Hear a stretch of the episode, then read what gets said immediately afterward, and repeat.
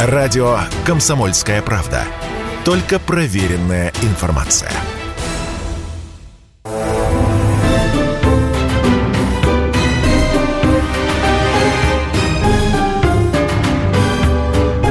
Предыстория.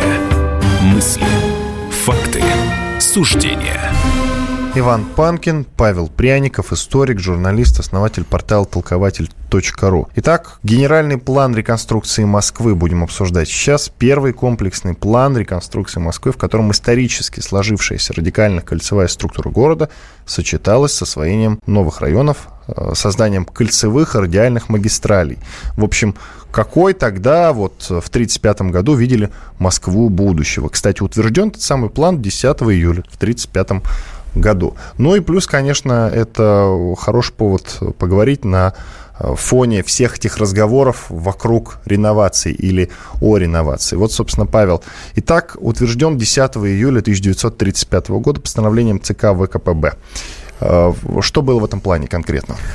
В этом плане была заложена основа той Москвы, которую мы видим сегодня. Я бы так сказал. Вот э, и сегодня, несмотря на то, что было принято множество генпланов, первый генплан заложил основы той Москвы, в которой мы живем. Это система действительно радиально а, кольцевая Москва.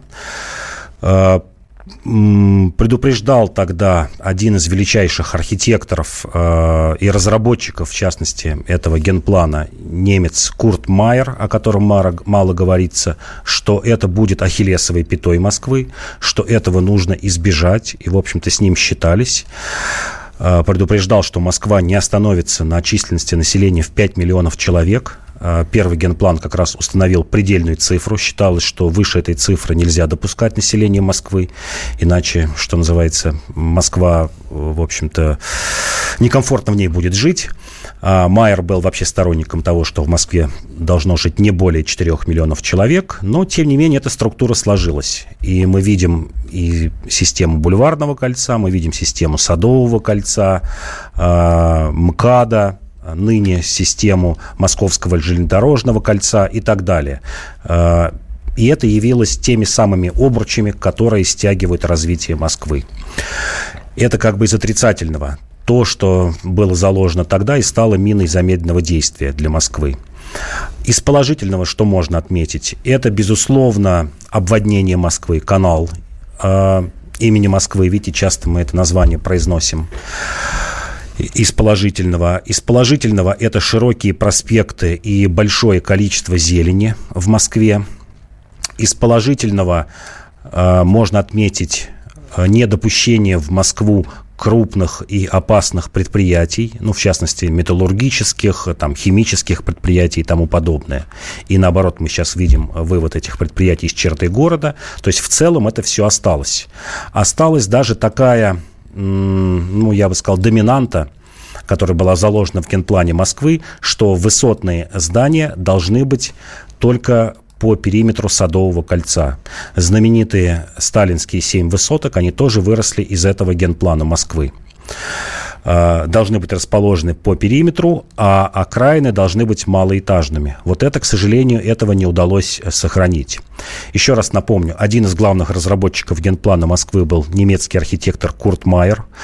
А, в 30 году он приехал в Советский Союз, в 36 году получил гражданство. До этого был главным архитектором Кёльна. И он являлся, ну, примерно процентов на 80 разработчиком этого генплана Москвы. Формально его записали в мастерскую номер 2 Моссовета, таким архитекторам, как Семенов и Чернышов. Мало их имена кому что скажут. Но вообще предшествовал генплану огромный архитектурный конкурс, в котором принима, принимали участие и наши ведущие архитекторы, и западные. Как я сказал, Курт Майер, Ле Кербюзье, который тоже представлял свой проект, ну и так далее.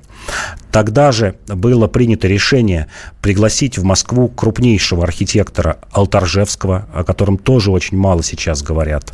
Это человек, который создал, э, спроектировал все семь сталинских высоток. Человек с удивительной судьбой, уехавший после революции, эмигрировавший в США – создавший там архитектурную фирму, успешную в Америке, строивший небоскребы, и вот принявший решение в начале 30-х годов вернуться в Советский Союз для того, чтобы участвовать в разработке э, выставки достижений народного хозяйства ВДНХ и сталинских высоток.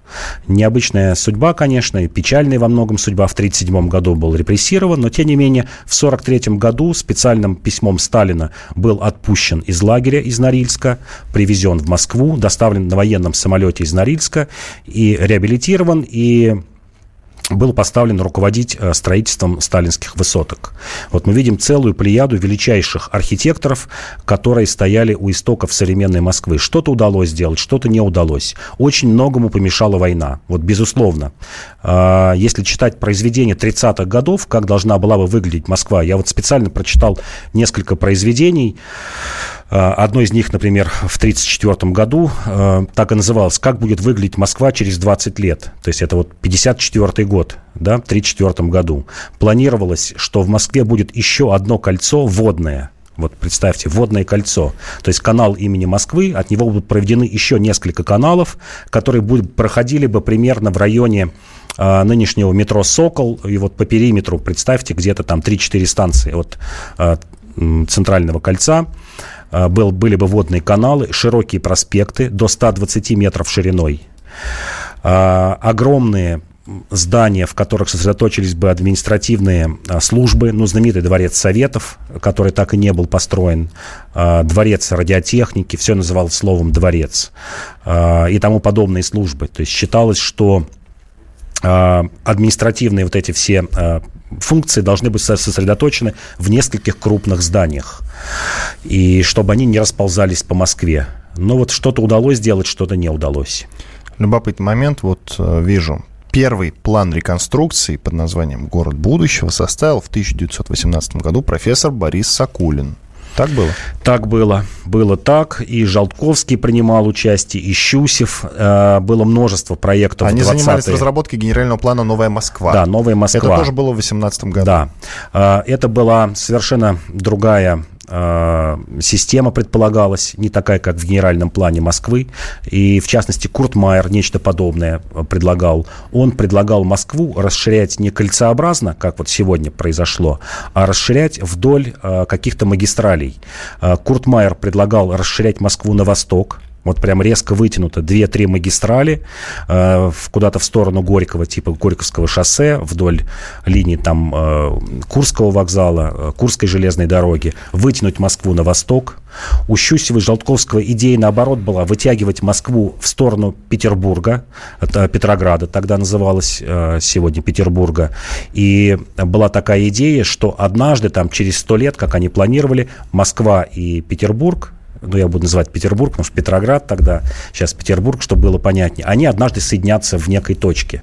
Ленинград, Петербург, Петроград тоже предполагалось вытягивать в сторону Москвы. И это должна была бы быть такая густонаселенная э, магистраль э, длиной почти 700 километров, вдоль которой жило бы несколько десятков миллионов человек. Ну вот ты сказал, что-то удалось сделать, что-то не удалось. Что не удалось? Ну, что не удалось, как я уже говорил, э, не удалось сделать э, огромные высотные здания, комплекс высоких административных зданий, в которых... Семь штук есть. Да, это э, высоток, а должны были бы быть здания типа Дворца э, Советов, э, в которых были бы находились министерства, э, находились бы различные административные службы. Э, после войны э, была идея сделать огромный пантеон павших воинов, но это не входило в генплан, но тем не менее. Э, это не удалось этого сделать. Не удалось сделать водный канал, потому что была огромная огромная ставка на водный транспорт. И, в общем-то, ставка оправданная, потому что водный транспорт – самый дешевый транспорт до сих пор. Самая низкая себестоимость э, доставки грузов по воде. Не удалось сделать вот этот контур водный, не удалось сделать то, что мечталось и Курту Майеру, и было заложено в первый генплан, сделать огромные озелененные территории. Я вот даже скажу эту цифру, прям было точно просчитано. Жилая застройка, ну, вообще административная застройка, э, дороги должны были занимать всего лишь 22% города, а 78% города должны были занимать зеленые массивы. Что-то удалось сделать, то, что начали в 30-е годы делать. В первую очередь, это парк Горького и ВДНХ. И планировалось, что таких парков, огромных вот парковых территорий, типа парка Горького, ВДНХ, их должно быть 15 штук. Этого не удалось сделать. В том числе не удалось сделать, как мечталось в генплане, э, в первом генплане, огромные насаждения плодовых деревьев. Мы только видим частично в Москве такие посадки. Ну, например, вот около университета вы можете видеть яблоневые сады. В районе юго-запада, вот где-то точками вдоль Кутузовского проспекта. Предполагалось Москву засаживать не только липами, тополями, а, как считалось, полезными, полезными деревьями. Кедрами, вот представьте кедры. Вот сейчас наверняка бы эти кедры плодоносили. Они поздно вступают в плодоношение, в 70-80 лет, но вот прошло уже э, почти, в, почти 90 лет. И наверняка бы сейчас в Москве были плодоносящие кедры, рощи. И большие плодовые сада, э, сады вместо тополей, которые вот сажали при Хрущеве, могли бы расти груши, яблони, орешники и тому подобное. Вот ну, этого сделать не удалось. Спасибо. Иван Панкин и Павел Пряников, историк, журналист, основатель портала и телеграм-канала «Толкователь». Спасибо, что были с нами. Всего доброго. До свидания. До свидания.